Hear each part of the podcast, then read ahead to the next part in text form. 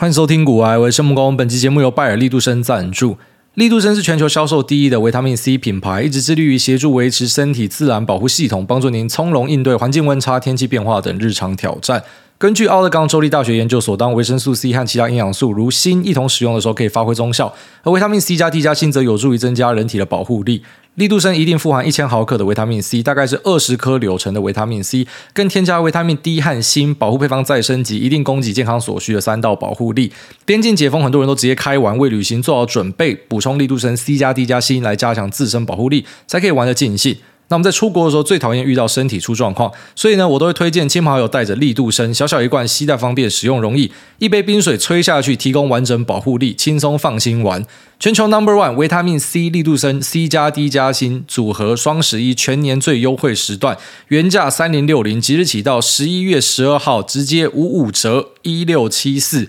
下单再送时尚保温杯跟法兰绒毯双重赠品，太晚听到来不及抢的不用怕，主委特别跟厂商敲好，优惠延长到一一一五，点连结免输码，继续享受双十一优惠价和双重赠品，数量有限，抢完为止，这边提供给所有需要的朋友们。好，那如果说我在看我的脸书跟 Instagram 的，应该也知道我开头要跟大家分享什么样的东西。好，那天在家里打单弄一弄，老婆出去遛狗，一只狗出去，两只狗回来，我傻眼，我看到那只狗真他妈傻眼，我想说，干你到底在冲他笑？所以我老婆有时候搞不清楚我们家庭的一个状态。我们家庭的状态是这样子，就其实我们要不是这两年有肺炎，我们大多数的时间，然后就一年可能有四五个月以上是在海外的。所以到底这样子要怎么养很多只狗，我就很傻眼。可是我老婆就是那一种，她之前跟我讲说，如果我今天没有结婚跟生小孩的话，我是会过得很邋遢，然后我会养十几只狗、十几只猫那一种，就家里面就是猫跟狗的那种独居老女人。她说她会是那一种人。我说：“可是你现在结婚了，所以不能这样做。小孩是你的第一要务。”他说：“这我知道。”，所以呢，我还是要尽我的可能去做我能力范围可以做到的事情。啊，十只狗没有办法，那三只狗可以吧？所以他就是会很常做一些提早的率先布局。像我们希望说，有时候去百货公司，秋葵也跟不然可怜都在家里，所以呢，我们会去买推车。那买推车，嗯、呃，我们一般就是买一只狗的这个 size 嘛，就秋狗坐的舒服就好。他不是，他就先预先去做这个超前部署。那个推车就是要挑两只狗、三只狗的 size，因为这样子之后有第二只狗就可以一起带出去。反正他就是这种，他早就已经做了很多预谋。那其实我那时候心里面是有一点不爽，我想说，干，我拜托你，你要做什么，你要先讲哦，不要都他妈不讲，直接那边自干。他说就没有办法，我这只狗就跟着他回家。我想说，干，这是你自己去招惹他，因为这只狗，我们先把它暂时称为 Ruby，因为我们都叫它 Ruby，啊，就我老婆取了一个烂名字。啊，那个叫卢比的不要介意啊，我是 我是觉得卢比这名字蛮瞎的，反正他就是好，这只狗叫卢比，那呃叫它也不会回，我们只是给它一个名称。那它本来是在土地公庙的一只狗，那这只土地公庙的狗呢，呃是一个非常亲人的狗，就是大家小朋友过去玩的时候都会跟这只狗打招呼。那我那天看到这只狗的时候呢，哦就是我们那时候带儿子去土地公庙隔壁的公园玩。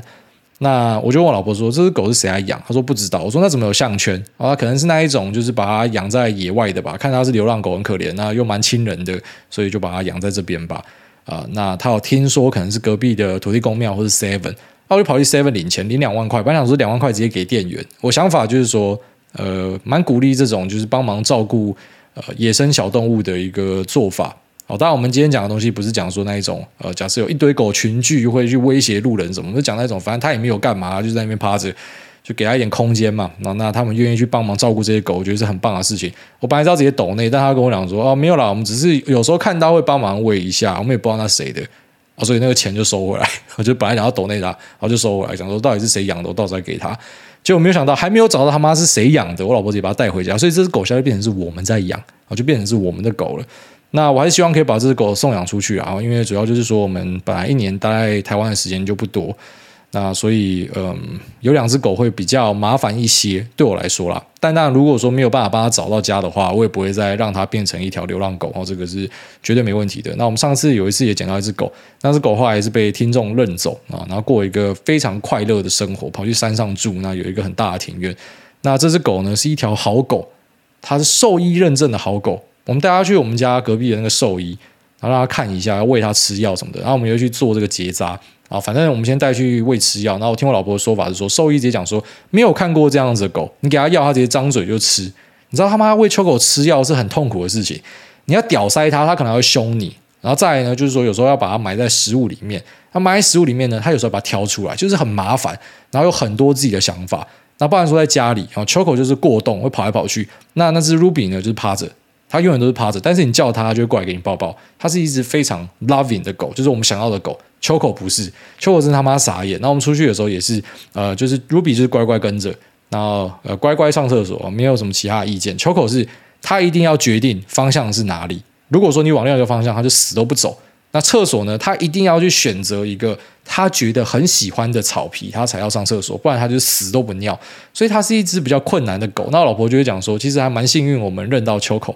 因为如果今天是别的家庭扔到秋口的话，一定会把它送回收容所。就收容所有一个呃，类似说你今天送去养一养，你发现不适合，它可以让你呃把它带回来哦。因为他还是希望说大家都找到一只适合自己的狗，也不要让那些呃想收养可是发现说干我今天收了没有退路的的人、哦，感觉到会想要退缩，所以呢就给大家一个试用期的感觉。那 Choco 肯定就是那一种会过不了试用期的狗哦，但很幸运遇到我们，所以我们不会把它送回去。那 Ruby 呢，就是那种模范生狗，就是大家一定都会喜欢它。那上一集不是有一个听众讲说什么跑去自杀的，像那种就很适合考虑养一只狗。呃，当然前提还是你先确定你有这个能力养它，要有时间陪它。就是狗它确实会为你带来一些麻烦。严格上来说啦，任何的关系都会帮你带来一些麻烦。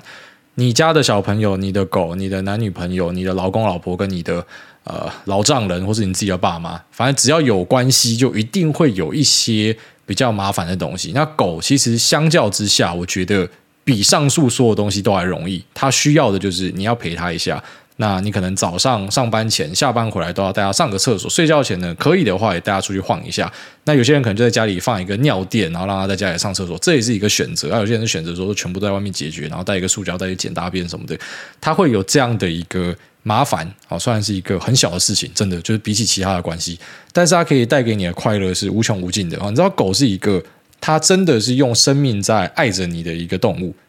很夸张，就是它真的觉得你就是它的太阳，你就是它的月亮。那平常我们有时候会觉得说，啊，生活的压力很大，然后有时候看到现在的天气，或者说知道今天要出去做什么事情，我就不想出门了，想到就觉得很累，觉得心累或什么的。可是狗这种东西很神奇，就是说每次出去遛狗。同样的地方，同样的公园，呃，同样的街道跟 Seven Eleven，可是你只要跟他讲说出去散步，超开心，尾巴直接他妈摇一个最大的，摇到整个拍照都变模糊的。就狗对生命是充满热情的，但很可惜，他们只能够活十年。我们对生命有时候没有热情的，那，我们活了八九十年哦，但 狗的生命却是异常的苦短。这样，不过呢，它可以陪伴大家这十几年呢，一定是会为你带来很多的快乐哦。那很难得有一条这么好的狗，这条狗的个性实在是太温顺、太友善，那而且是不会帮大家制造麻烦的那一种狗。所以，如果真的有兴趣的朋友啊，欢迎来私讯我，或者说私讯我老婆，私讯我老婆比较好，因为我这边有蛮多那种。不知道在在留言什么干话的东西嘛？我们整天都在讲这五四三的，所以留言的数量比较多一点。我老婆那边可能比较容易被看到。那有兴趣的啊，就欢迎来做一个洽谈哦。这个狗我们会帮你整理好再给你。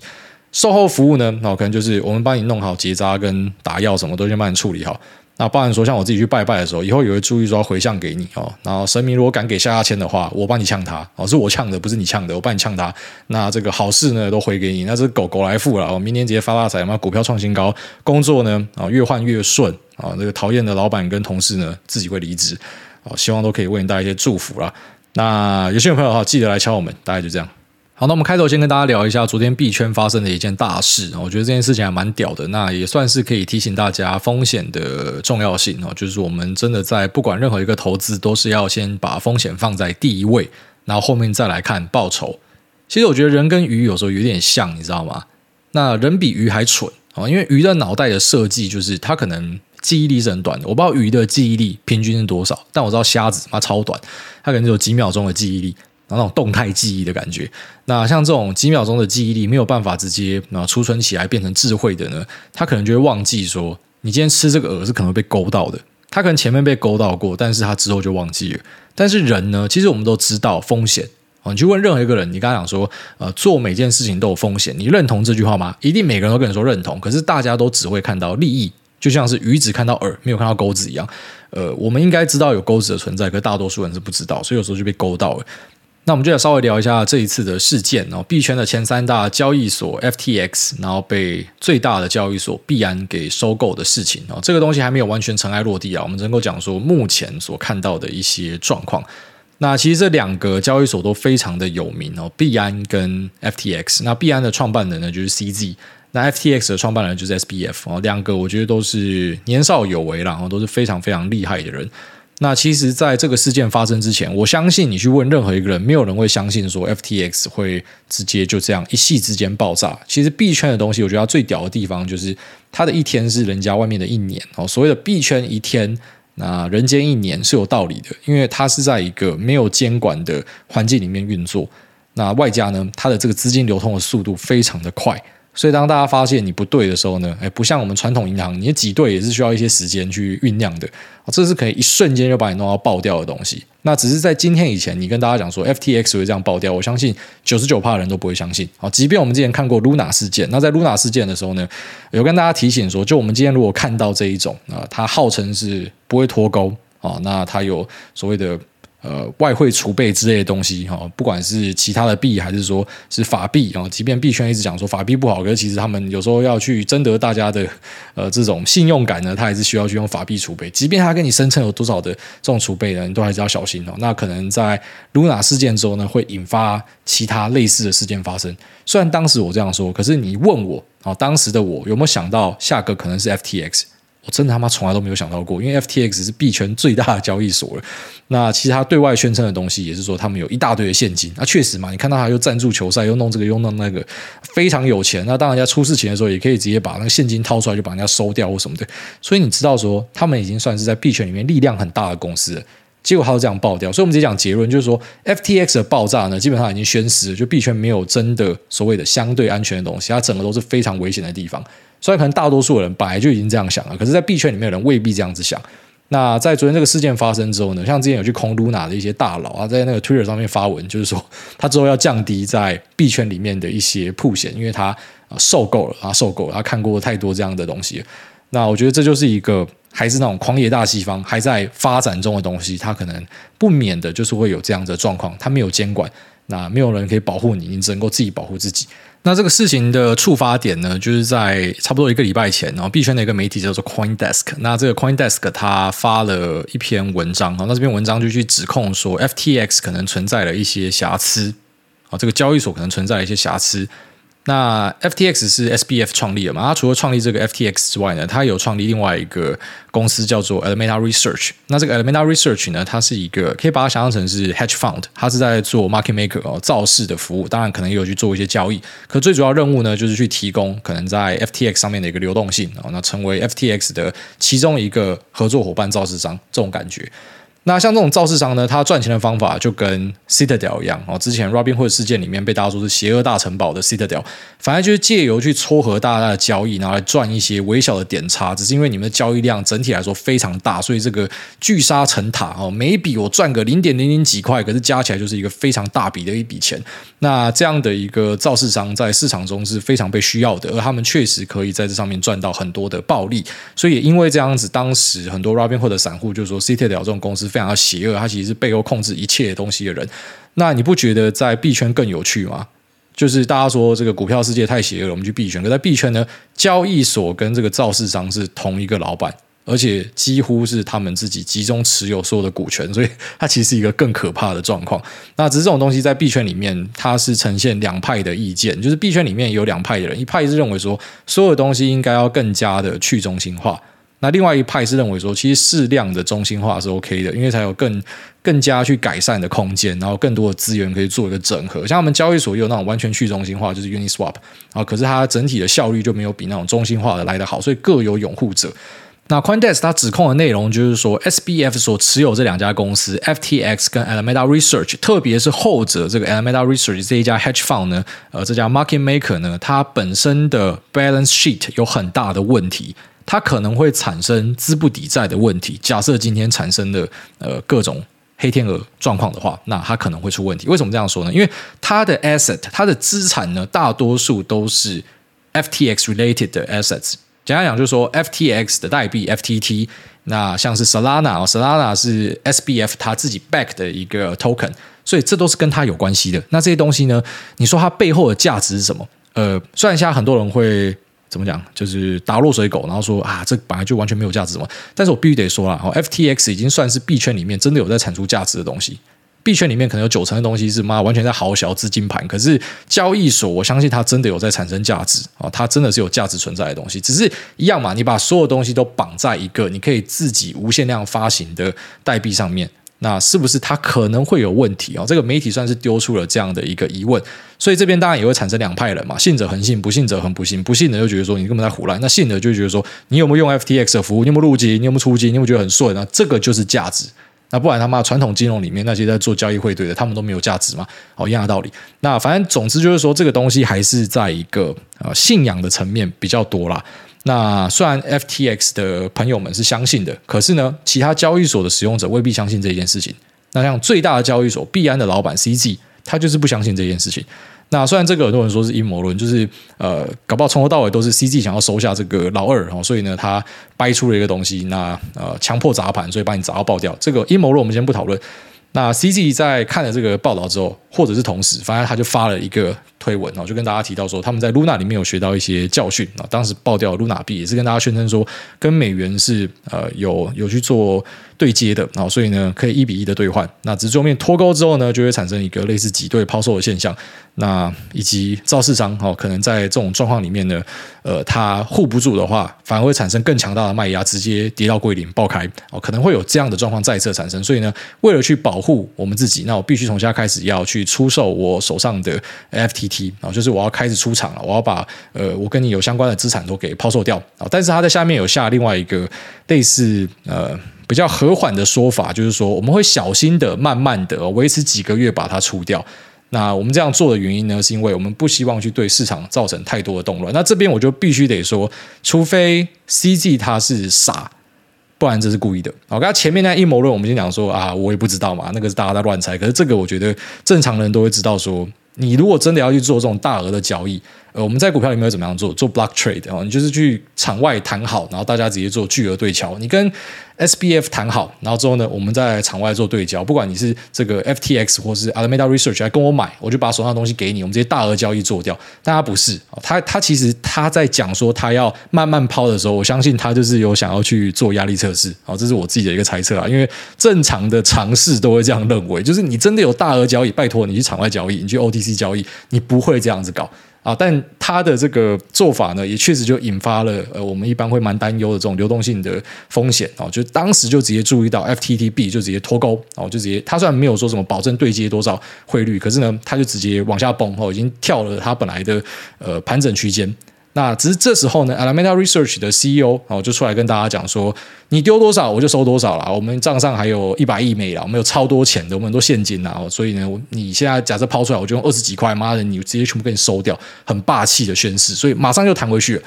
那弹回去之后，才开始吸引到我的注意哦。就这件事情，我就开始去看它。那这时候，其实我真的就很好奇会怎么样发展。因为如果真的像 Alameda Research 所说的，就是说这个媒体的报道是有偏误的，我们有很多资产是没有反映出来的，我们账上有一堆现金，巴拉巴拉。那理论上，你有一堆现金，你就可以像日本央行那样嘛，去护自己的汇率之类的。因为你有很多的钱可以砸嘛，你有美国国债可以卖嘛，你有美金可以换成是啊，不管你需要拿来交易的 crypto 是什么，那你就可以疯狂的接盘嘛。如果你有，你真的就接得住。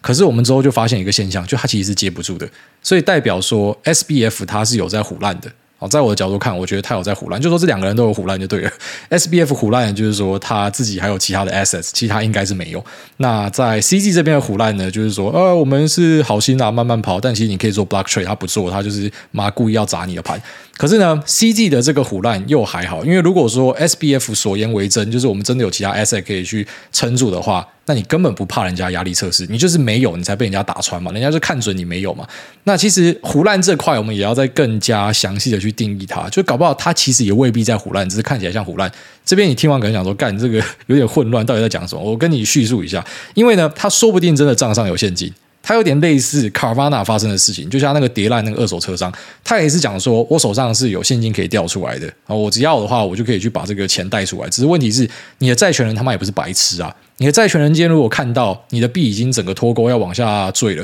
请问我要不要拿钱出来给你去死？我拿钱出来给你去死，你接成功了啊啊，可能我就赚到你一个资金的费率嘛啊，如果你接失败了，你这个人是直接破产诶，我根本就没有办法去拿回我的我的钱哦，所以。就算我当时跟你保证说我可以给你多少钱，可是不代表这笔钱是最后面我真的会给你，因为当我发现状况不对的时候，我可能这笔钱就不会拿出来啊。这可能就是卡巴纳家遇到的东西。那我相信 SBF 在讲这个东西的时候呢，啊，除非他真的是非常恶意，他直接在胡乱，不然就是他其实以为他有钱的这个钱呢，是在币圈里面很常见到，就是各种杠上加杠，其实都是借贷关系的钱，那并不是他自己真的现金。所以等到状况产生的时候呢，呃，你其实是拿不出任何现金的。那我们在事后论的角度来看，就是你根本就是扛不住的，因为如果你是有的话，你就会扛得住。好，所以我刚才讲说，呃，等到这个。他出来讲说二十几块，那我会直接全部给你收光的时候，那才是真正的游戏开始。就如果你真的是有底子的话，那你确实可以把它全部收起来。而且我相信，等到像币安这种哈，他持有大量 FTT 的，他出场之后，这等于是把筹码让出来给大家。一般这种时候等于大换手，所以这个呃股价或是币价都有机会继续上涨。只是很明显，你们根本就没有这笔钱。所以有点是揭穿的哦，他们其实是一个类似空壳的这种感觉，不能说它完全是空。我还是要强调，就是我觉得 FTX 已经相较于币圈其他东西，它是真的有在产出价值的东西，只是没有想到连这种东西呢都可以这么样脆弱的直接被击垮。然后这个是一个非常震撼的事情。那这就是我们很常在节目会提到的流动性风险哦，流动性风险产生的时候就是一瞬间的事情。像之前可能美债的流动性风险或什么的，你会想说，其实大家身上都是有钱的，只是有时候就是在一瞬间，这个呃悲剧产生的时候，那种黑天鹅事件产生的时候呢，你一瞬间资不抵债，你钱拿不出来啊，那你所有东西就被清算掉了。就像是啊、之前那种双 sell 的，那去做这个 spend 啊、呃，选择权卖方卖很远的，那它一样的道理。其实搞不好他们是有钱可以拿出来，只是就是一瞬间流动性风险产生的时候，你的 buy 跟 call 远期他妈直接涨停。所以你直接爆掉，你账上的现金就是不够去付这个，直接被砍仓掉。所以 FTX，我相信就算他真的在别的地方调得到钱，可是他可能也没有办法去因应这种在非常短时间内所产生的一个流动性的挤压。所以他最后面呢，就把自己卖给了币安。那根据 SBF 他自己的呃推文里面写到的东西呢，其实我觉得跟 C G 写到的东西还是没有接起来。这两个老板。有点牛头不对马嘴，但我自己是觉得现在应该是要以 CZ 的推文为主哈，因为他是甲方啦，他是买东西的人啦，所以呢，呃，他讲的东西应该是比较准确一点哦。不然说到底是全额收购还是是可能部分换股之类的，应该是全额这一块。那我相信其实拿到的 deal 是非常烂的，因为在人家出了这种很大的流动性包，然后直接把人家收下来的这个呃情境里面呢，一般都会开一个很垃圾的巴拉价，因为你要么就是去死，要么就是你接受我的巴拉价，然后我把你收下来，所以。really 呃，可能外界家在传说它的十五 billion 市值变成 one billion，然后这个 SBF 它的市值，我相信搞不好是更惨的。但这个不包含可能在过程之中，这个 Alameda Research 然后去做造市商赚到的钱，其实搞不好也是有回到自己的口袋里面。这种不知道啊，只是我觉得在金融世界里面，大家不要去太天真，想象说真的有人是出来呃这种去做什么利他主义，那我真的是要为大家好，这是一个人吃人的世界啊，真的是一个很可怕的世界。那最后我觉得 SBF 还是有值得嘉许的地方啦，哦，除了他可能当初创 FTX 这件事情蛮酷之外。那在过程中，我刚刚前面提到，也有可能有骗人的部分。那值得嘉许的就是他在善后这一块，我有看到他写给股东信的东西，然后外加他很快速的直接投降，把东西卖给币安，然后他没有选择要硬凹，或是用更多的谎言来骗，这个已经算是很不错的。就是以币圈的历史来讲，其实应该会有很多的老板会选择，我就继续骗下去，然后我就直接跟你硬干，然后最后面让大家的所有资产都直接不见。啊，这个是可能会发生的事情，但是他选择了一条看起来可能比较好的路，虽然我们也不确定战场整理之后会不会发生有呃其他更夸张的事情，可是至少现在这个做法算是可以给他一个假上了，然后就是在你被打爆之后呢，直接出来认输，然后直接啊让人家把你接管掉，所以你的用户呢，可能最后面有些是可以安全下车的啦，哦，就是可能我不是在上面拿一堆 FTT 的，我是在上面单纯做交易的，我资产放在里面的，这个资产可能不会不见，因为你知道其实很多在币圈的呃。这种什么交易所或者一些呃项目呢？他声称说他在帮忙管理你的钱嘛，所以理论上这个钱是不可以乱动的哦。在我们一般的金融世界里面都会有呃这种管制，可是在币圈里面没有管制，所以他就把你的钱移来移去，就你的钱就是他的钱。所以他拿你的钱去护盘，护不住整个爆掉，那其实大家都一起归零。所以目前看起来，这个危机处理是还 OK，就是它确实是发生了不好的事情，只是呃，我们去期待说后面可能可以让一些在上面做交易的人安全下车这样子。那大概就这样子哈，这是一个在币圈被宣称说那种大到不能倒的东西，然后这桌面就直接就地引爆给大家看，然后这是一个 cautionary tale，就大家要把它放在心里面，你要去知道说为什么我跟你说不要存股一样的道理，哦，这真的就是一样的道理。虽然说股圈的风险应该是比币圈低不少，可是一样的道理，就是再怎么样大的公司都有可能会有死亡的一天。那其实你去看过去厉害的公司，哦，真的那种在历史上大家说绝对不会倒的公司太多了。我们早一起来聊那种大家过去觉得不会倒的公司，然后最后面倒掉的，然后跟大家分享一下当时的人怎么样想的，为什么后来会有一些超乎你想象的东西发生。所以，其实，在金融市场操作，真的是要呃抱持着非常谦逊，然后非常小心的态度去面对。我觉得就如履薄冰呐，真的每天到现在，呃，即便自己做了几年，然后觉得小有成就。其实还是每天如履薄冰，呃，这样的生活方式是我们在金融市场里面做操作，特别是有很多短线部位在那边弄来弄去的。我觉得每个人都要有这样的一个态度啦。那如果说真的要去追求一个呃比较安全的做法，其实真的除了说你的这个呃部位哈要分散之外，交易所去做一些分散是 OK 的啊，因为连交易所都确实有可能出问题。虽然在股票圈可能稍微好一些哦，因为在股票圈里面，像在台股就是大家股票都放在集保了。所以台股可以直接大胆的讲说，如果倒掉，应该不会出什么太大问题哦。券商出问题的话，不会有太大的问题，因为你的股票在集保就被别人接收啊，所以这应该还好。但是美国这边呢，就未必啊，因为美国的投资人保险啊，它每家的那个额度是有限的，所以其实如果你的部位放得大的话，我建议你要稍微注意一下。哦，虽然我们讲说股权东西比币圈安全很多，可是就是很多东西在发生之后，你才会知道说，哇靠妈，其实现实世界是比电影更可怕的。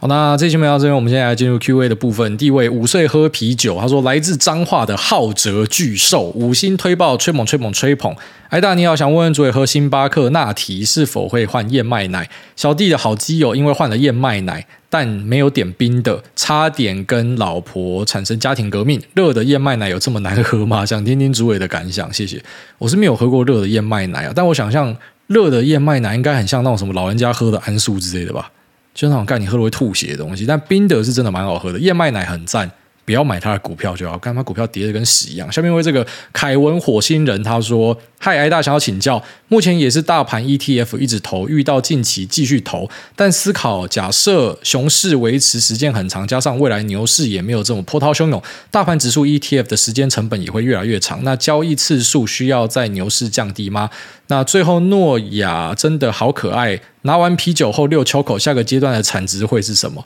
下个阶段就直接送去工地帮忙打工赚取家用了。然后前面讲说，呃，假设熊市很长，然后牛市不会这么波涛汹涌。我觉得你要做股票，你就要有股市是长期牛市的这种呃心理建设，就是你要甚至讲催眠自己都好，你要有这样的一个信仰，你才做这个东西。我觉得其实每个东西都要有一点信仰。你不要觉得说这不科学，就一样的道理。你今天去买房地产，你去做某件事情，你去结婚，你去选择任何的选择，你都是有一个信仰的成分在的。如果你真的相信股市未来都会是熊市时间很长，然后牛市表现不好的话，那你根本不应该买股票。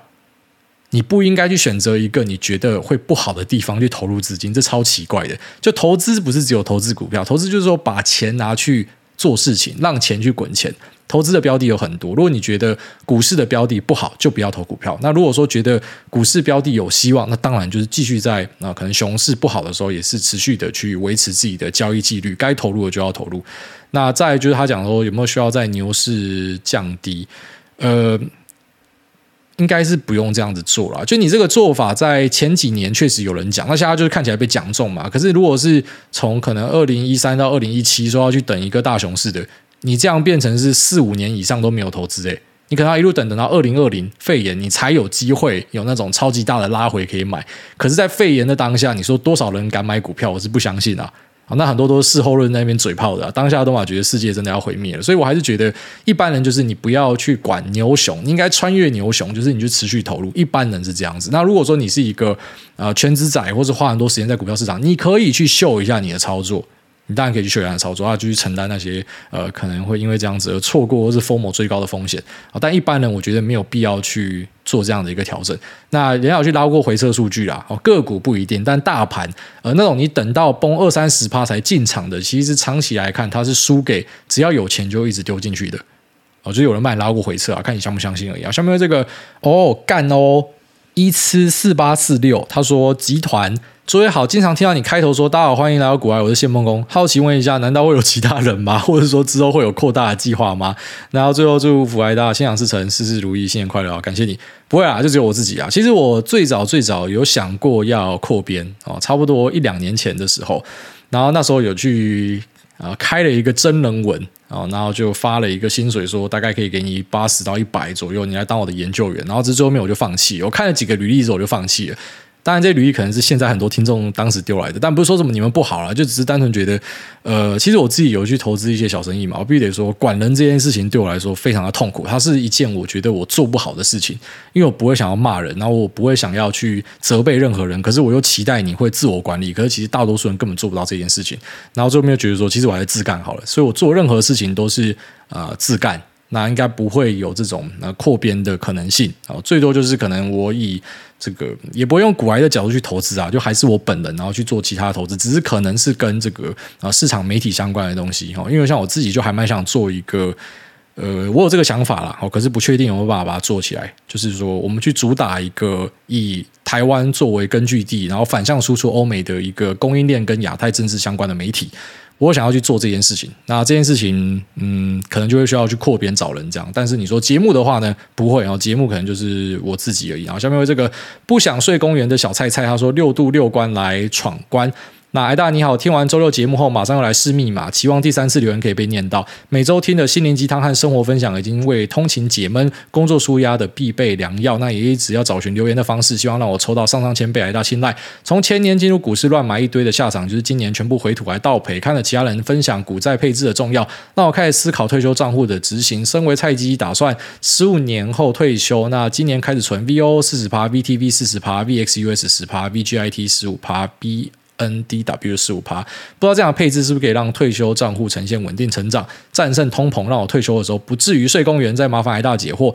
那谢谢癌大无私分享，祝癌大成为首富，一家平安健康。好，谢谢你。那 V O 就是五百大嘛，V T V 就大型股嘛，V X U S 就是除美国外股票嘛，所以股票的配置就四十加二十再加十七十趴，然后 V G I T 跟 B N D W 就债券嘛，七三的股债配置，这个是很典型的股债配，没有什么太大问题。那只是呃。硬要去鸡蛋挑骨头的话，就是你的部位都是压在美国哦，你只有十趴是非美部位，所以假设美国在接下来不好的话，可能就有问题哦。因为像日本股市也是曾经很强大嘛，曾经日本人在。美国纽约买地是买到靠背，那个是全世界最屌的，只是说明它泡沫经济三十年嘛。那虽然可能也很多人会拿这个当一个例子说，对啊，所以要买美国啊，因为你看美国直接把日本弄进去泡沫经济。呃，OK，如果说你是完全的相信美国可以这样配，但如果你真的要走一个非常保守的做法，最最最保守的做法，其实是你直接把前面这三个股票的直接换成 VT，就全世界的股票配置，然后再配一个债券的可能二十趴到三十趴，这个是超级稳健的股债配。但当然，这种东西就是大多数人会觉得很无聊的一个配置啊。但就是稳嘛，安全嘛，所以其实都是有一好没两好了。你要追求比较积极的报酬，你就要有比较积极的操作，你就会承担更大的风险哦。其实真的是福祸相依啦。那可以稍微考虑一下，我把前面三个换成 VT，就是最保守。就假设你想要当一个很保守的人，那如果说你是。不用到那么保守，也不想要配这种全球配置，那单纯想要全部单压美国的话，你这样做 OK，我觉得没有什么太大的问题。那这样的配置下去之后呢，就是要去做再平衡啊，再平衡可能抓一年一次就差不多。也就是说，今天假设美股涨多了，美股就要去卖掉，然后去补掉那些跌多的东西啊。那如果说今天是呃债券开始涨，那股票的表现不好的时候，就是把债的部分要卖回十五趴十五趴，然后去补去股票哦。你要记得这种做资产配置的很重要一环，就是你要记得再平衡哦，这才是它的呃最关键的一个东西啊。下面这个孟工他偏头痛。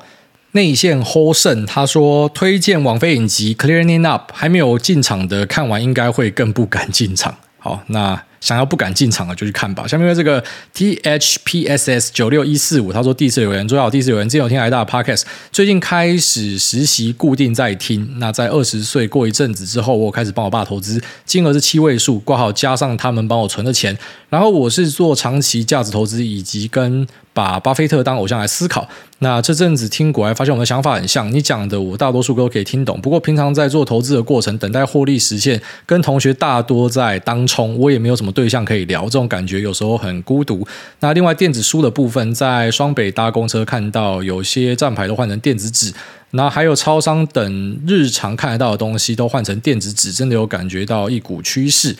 对啊，这个确实是一个大趋势啊。除了电子纸之外呢，那还有 ESL，就是这个货柜标签，然后还有呃 Tech Chip 啊，终端的这种贴在商品上面的一个追踪芯片。所以它其实整体来说是很广的一个东西。只在台湾，可能大多数人只会想到元泰啦。那元泰的问题就是估值啊，我觉得除了估值之外，它确实是在一个趋势上面啊。那就像 ABF 也在趋势上面，只是估值高的时候，就大家自己要稍微小心。然后那种随时来一个大的，其实都是有可能的。特别是最近就是很多东西都在杀估值嘛。那近期在大反弹的时候，其实都是那种右下股，就是前面跌很深的，然后涨得很凶哦。右上股反而在这阵子表现没有特别强劲。所以其实，在股票我们除了看趋势之外，那也要去注意一下，就是目前股价的位阶跟它估值的表现是怎么样。才会去增加你的胜率了。当然，如果你长期都是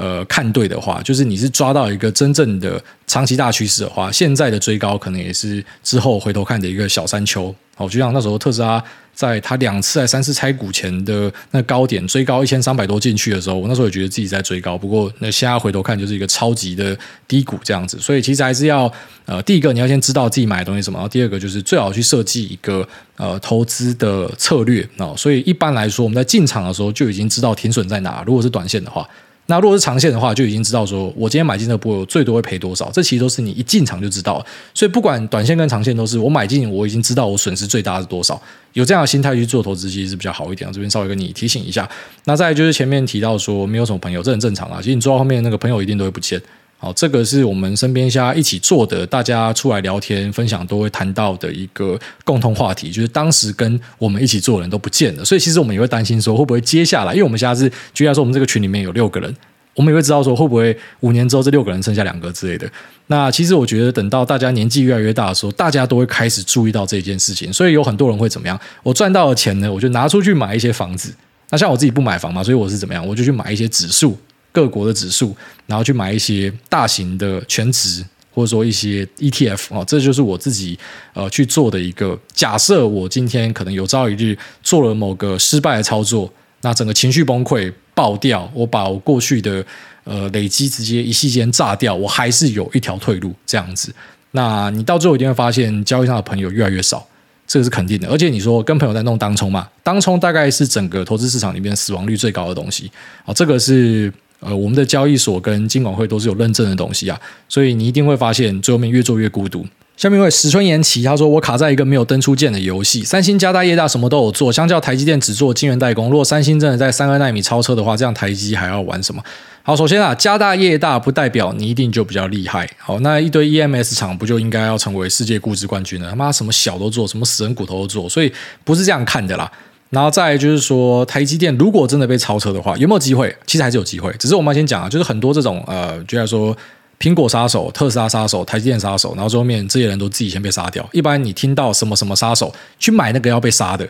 哦，那个什么杀手都是要进去棺材的，因为就是因为别人够强，你才想当他的杀手嘛。一般我们看到的状况都是这样子啊。那但我们也不排除有朝一日苹果或者说特斯拉或者说台积电，然后或者是说微软啊，就有可能遇到一个强劲的竞争对手，他就不见。这就是为什么我们要做太弱留强啊。我们从来都不会在节目跟大家讲说台积电是一个绝对可以拿来存股，什么多少钱以下就是礼物的东西。我们从来不会讲这样子的话嘛。那我们一直跟大家灌输的观念就是，任何一个公司都可能倒掉，即便是现在台湾最屌的台积电。好，这个全世界各国的最大权值股倒掉的也是随便举例一大堆啦。好，所以我觉得我们就是要去做好这样的心理准备哦。投资这种东西，就是你必须要去一直跟进，哦，实时学习，汰弱留强。做不到就去买指数，指数自动帮你汰弱留强。那你要去做好，随时都可能会有一些超出想象事情发生的一个可能性。那如果我们今天是单纯分析这件事情的话，我觉得它不会在短时间内发生。就像啊，基辛格一直在吹他的那个 IFS 嘛，我觉得。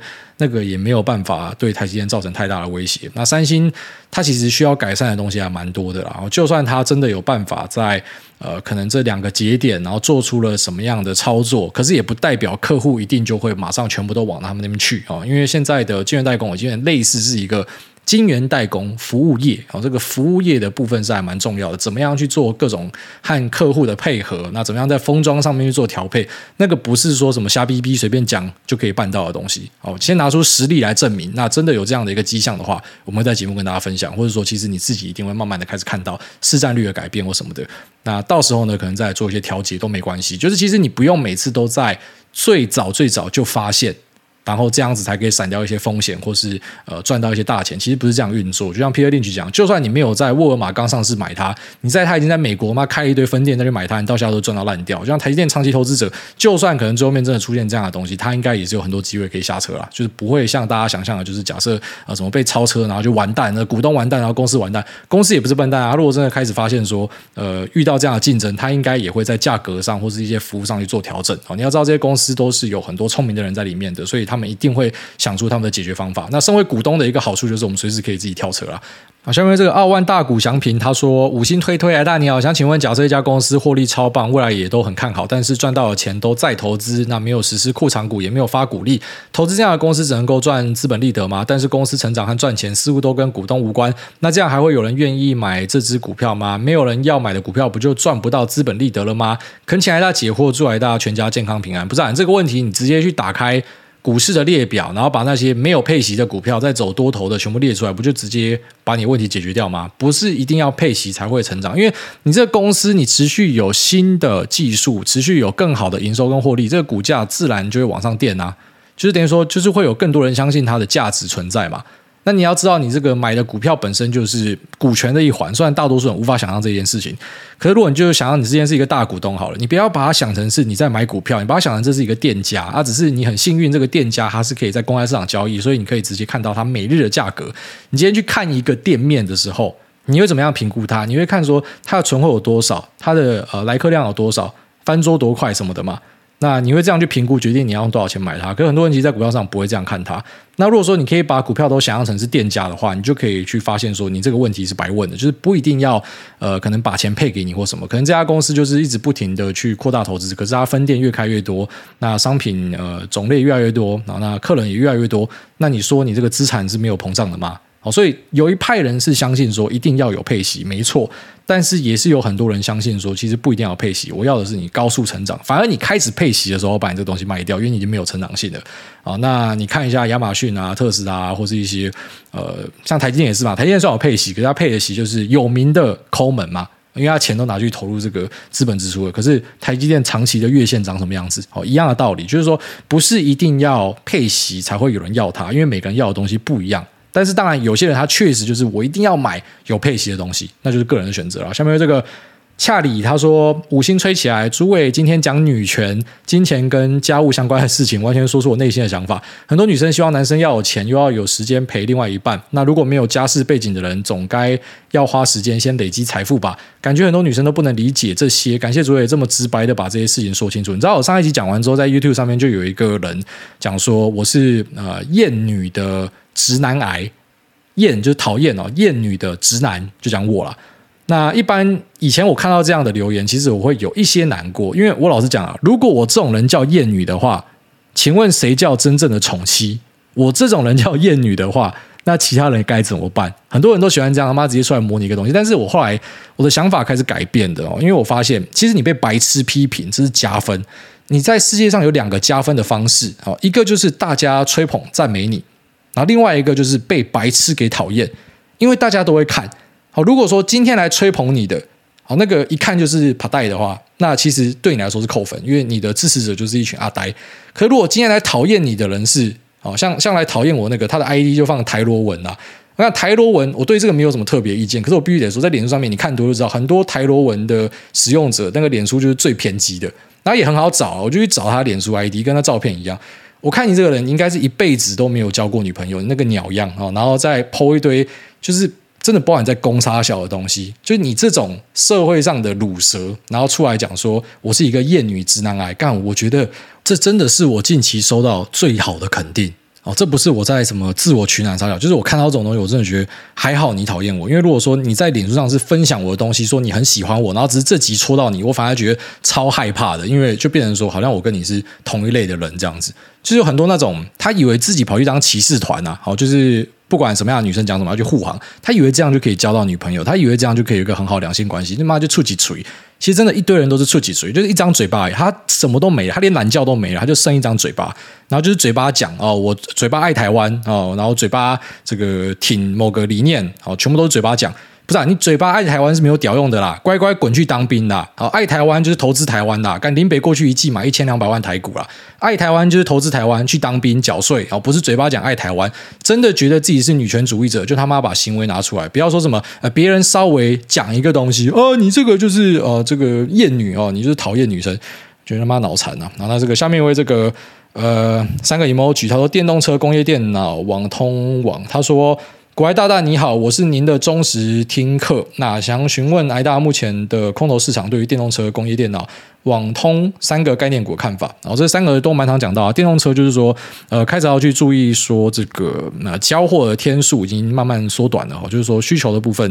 有可能开始转弱，因为我们连最强的特斯拉都有注意到这样的一个东西。然后再来就是说工业电脑的部分啊，工业电脑。之后要再起来，可能需要一段时间哦，因为它前面是一个非常强劲的拉货期，所以我觉得工业电脑可能已经稍微走完这一波的小循环，然后再就是网通，网通有遇到欧洲的砍单啊，其实这三个东西我在节目里面都讲过了，所以呃，我不知道你要再额外问我什么样的东西，我觉得。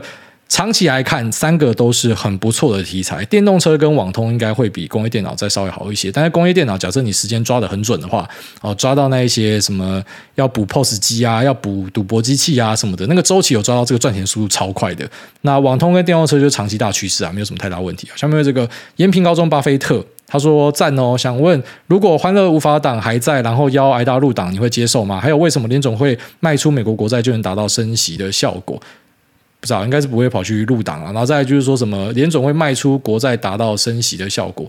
诶，应该不是这样说啊，是说他们会有一个，好，简单来说，他去设定一个目标利率嘛，然后设定好目标利率之后，就是借由去操作国债，然后来达成他要的这个利息。那如果说他要把利息往下降的话，他必须要怎么样做？他就是要去购买。哦，因为去购买这些东西，它把价格推高，相对的这个利息就下去了。那如果说它要去达到升息的效果的话，那它就去把这个国债啊放到自然到期，MBS 放到自然到期，或者要去抛售。那抛售的话呢，是不是就可以达到这个呃升息的效果？因为价格跟这个殖利率是走一个反向的状态，哦，所以。解释的方式应该是这样子啊。下面这个白坡他说赔到蛋蛋快捏爆了，五星优质好节目，小弟收听节目一年多以来，每天都很期待新的一集，诸位会分享什么不一样的东西。那我也很幸运，在高中的时候就理解股票，也在二零二零到二零二一把自己打工存款翻了数倍，达到七位数。那就算这一年空头赔了不少，但还是保持着良好的心态，定期定额零五零。那只不过在最近几次的抄底挂使用期货，很长前面看对方向赚了一些，隔天直接跌回去，赔了不少钱。虽然都有照纪律停损。那近期在短短的一周，因为心态不稳，赔了二三十万。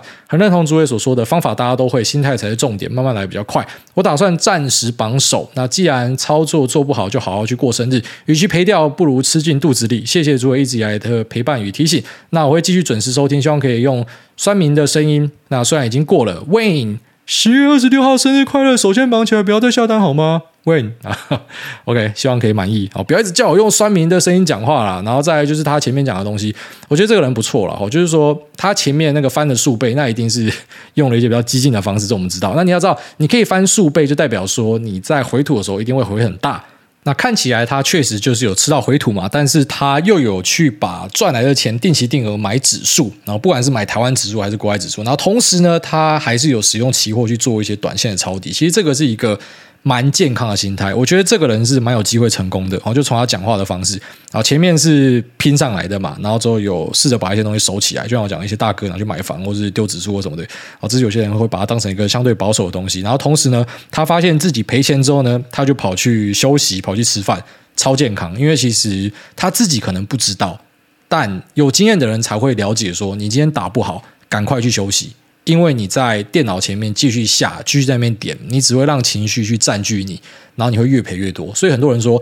运来的时候挡不住啊，哦，那个很好运的时候，on fire 的时候，哇靠，这个手速随便乱打嘛，越打越快，一直在赚钱，怎么样怎么弄都赚钱。赔钱的时候，有时候像滚雪球一样，呃，今天赔了，然后想说好，马上把东西写下来，隔天继续弄，又再继续赔，然后再继续赔赔赔赔不停，然后觉得为什么运气这么差？然后等到你决定要把所有东西砍掉之后，绝世大反弹，或者说你决定要把空单平仓之后呢绝世大崩就出现了。这个就是因为你已经过度的粘贴盘面，哦，所以其实有时候抽出来去放假什么，那个是很好的事情。那我相信这位仁兄。呃，我自己觉得他很有几率，就是最后面越做越好哦，因为所有的心态都很健康，包含说资金的分配，然后怎么样去做一个保底保守的东西，然后怎么样在不对的时间去休息，然后以及去享受生命，然后这个是很不错的想法了。好，那希望你一切都顺利。那这边拜拜。